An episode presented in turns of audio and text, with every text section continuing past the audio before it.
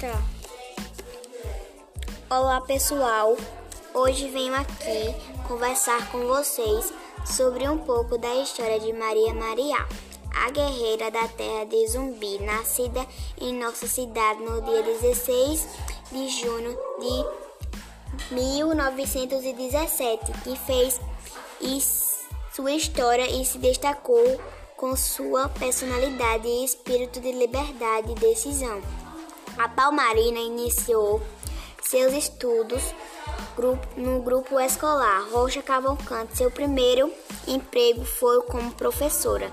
De tanto escrever para jornais, Maria foi credenciada como jornalista.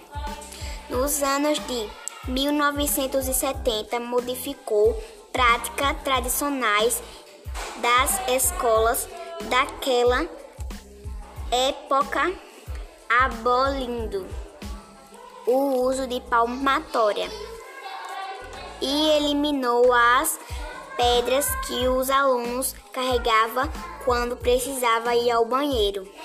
Maria sempre esteve à frente do seu tempo, enfrentando diversos tambus. Foi a primeira mulher em União dos Palmares a usar calça comprida.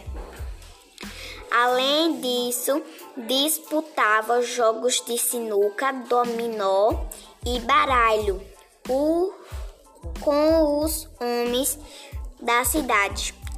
Maria Maria não era casada, assim nada a impedia de frequentar o mundo boêmio da sua cidade de alma inquieta e festeira.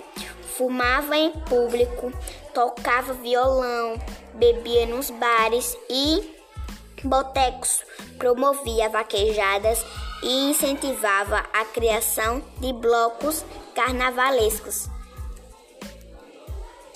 Apesar de tudo, Maria era tratada como uma mulher de coragem e cultura.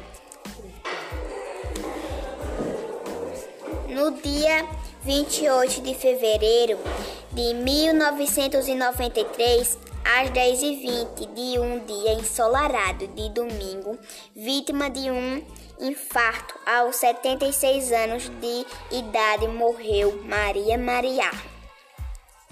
Ela foi encontrada desbruçada sobre o pote penteador, totalmente despida. União dos Palmares não mais se escreve apenas como uma cidade de Jorge de Lima, de zumbis, mas também como a terra de Maria Maria.